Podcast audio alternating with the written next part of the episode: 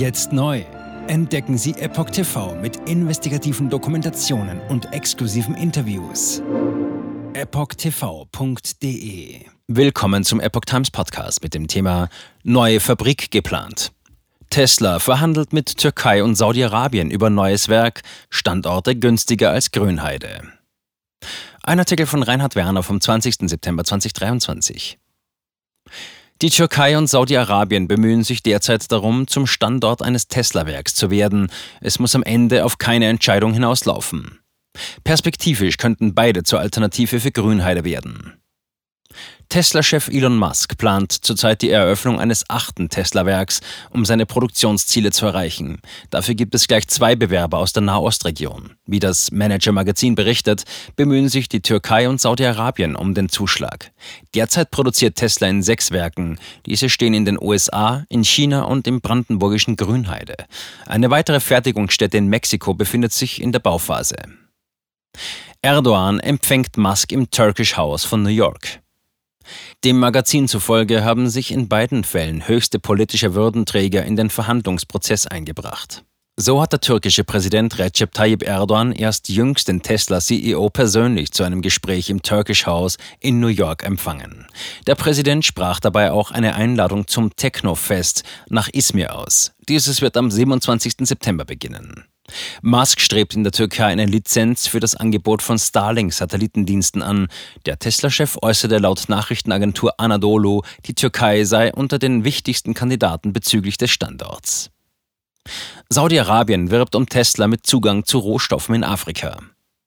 Wie das Wall Street Journal WSJ schreibt, bemüht sich jedoch auch das Königreich Saudi-Arabien um das Tesla-Werk. Kronprinz Mohammed bin Salman soll Unterhändler zu Musk geschickt haben, die vor allem mit dem Zugang zu Rohstoffen in Afrika geworben haben sollen.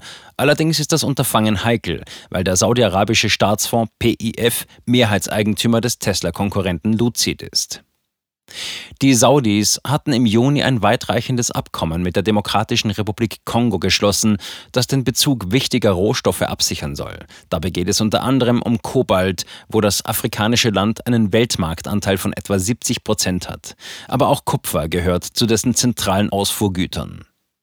Deutlich geringere Energiekosten in der Türkei und Saudi-Arabien. Musk will eigenen Angaben zufolge noch bis Ende 2023 den Standort für die nächste Fabrik bekannt geben.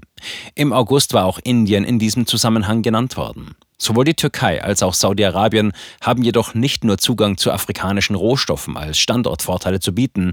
In beiden Ländern könnte Tesla auch mit günstigen Energiepreisen rechnen. Bereits im März hatte die Wirtschaftswoche berichtet, dass in dem von der saudischen Regierung unterstützten Solarkraftwerk Al-Shuaiba PVIP künftig Strom für 1,04 US-Cent pro Kilowattstunde produziert wird.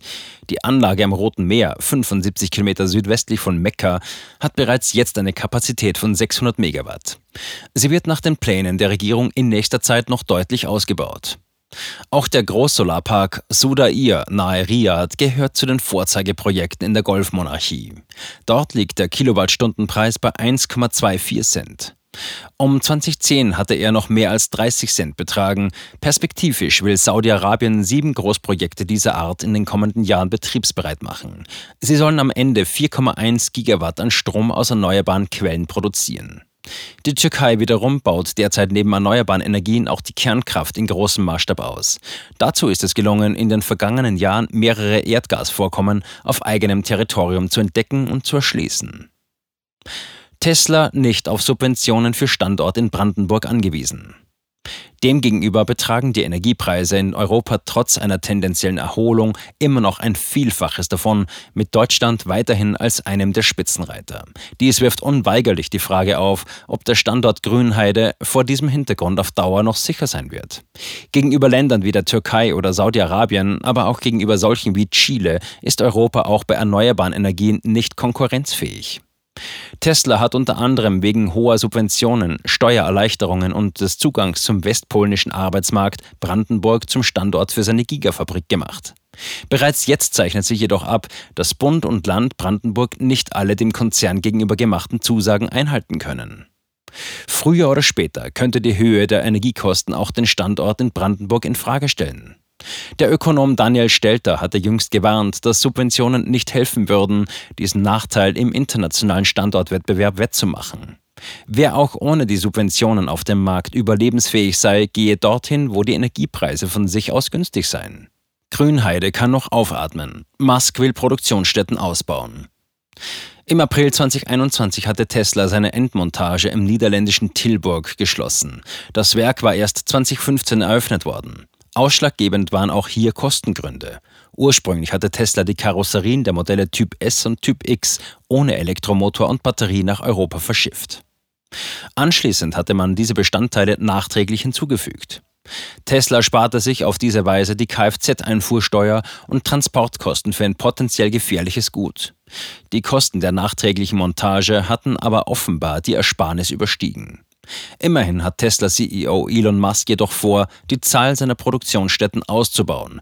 Die Rede könnte von bis zu einem Dutzend sein. Diese wären nötig, um die selbstgesetzten Produktionsziele zu erreichen. Jetzt neu auf Epoch TV. Impfgeschichten, die Ihnen nie erzählt wurden. Eine eindringliche und aufschlussreiche Dokumentation, deren Trailer YouTube nach drei Minuten entfernt hat. Schauen Sie für nur kurze Zeit die gesamte Doku kostenfrei. Jetzt auf epochtv.de. Ich war geimpft worden. Ich begann unkontrolliert zu zittern. Er verstarb 33 Tage später. Ich kann meinen Kopf nicht aufrecht halten. Dann brach ich zusammen, ganz plötzlich. Vom Start weg haben wir nicht die Bedingungen erreicht, die normalerweise erreicht werden müssen.